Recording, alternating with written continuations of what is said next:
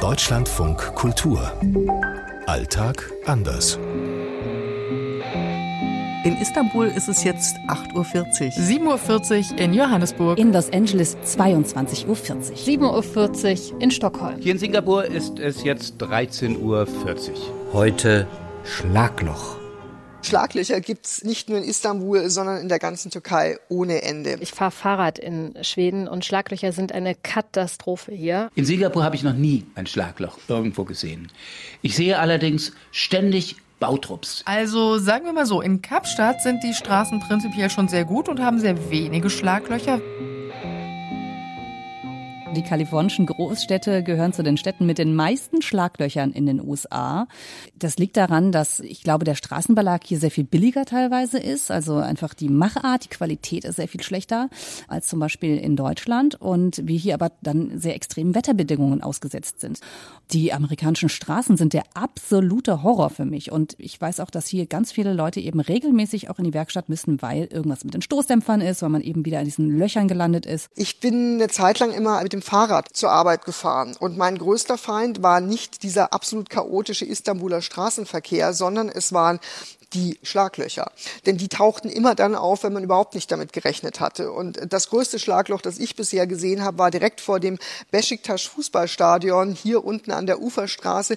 Da ist nämlich tatsächlich mal die Erde einfach abgesackt und da war dann so ein Loch in der Straße von etwa zwei Metern. Das wurde dann allerdings auch relativ schnell abgesichert. Andere Schlaglöcher, die werden aber nicht abgesichert, sondern die werden einfach so hingenommen. Wenn man hier in Johannesburg zum Beispiel Straßen langfährt, man weiß schon genau, wenn die Leute vor einem bremsen oder oder wenn man sich selber auskennt, bremst man selber, weil man weiß, da kommt gleich was, was richtig tief ist. Die Schlaglöcher in Südafrika sind jetzt nicht die kleinen Macken in der Asphaltdecke, sondern das sind dann wirklich, wirkliche Fallen. Singapurer sind bausüchtig. Also die Straßen hier in unserer Umgebung, meiner Ansicht nach sind die völlig in Ordnung und glatt wie ein Kinderpopo, aber es sind ständig Bautrupps da, die sie wieder aufreißen und Leitungen verlegen und dann neu asphaltieren und das bei über 33 Grad. Es wird ständig, alles was älter ist als zehn Jahre, hat man in Singapur das Gefühl, wird abgerissen und komplett neu gebaut, weil sie nicht gerne irgendwie alte Sachen haben, die irgendwo gammeln. Also Schlagloch habe ich hier noch nie gesehen. Schweden und Schlaglöcher. Also immer, wenn der Frost aus dem Boden rausgeht, dann wird die Fahrbahn gesprengt, habe ich das Gefühl. Und dann tauchen überall diese Schlaglöcher auf und dann werden die einfach gekittet. Also sprich, da wird irgendwas reingeschmiert, dann ist die Straße wieder glatt. Und ein Jahr später genau das gleiche Spiel. Also man weiß schon, bei welchen Kurven ich aufpassen muss und immer gucken muss, wie ist denn gerade der Zustand vom Schlagloch? Ist es gerade wieder ausgefüllt oder ist es gerade wieder eine 40 Zentimeter tiefe Grube?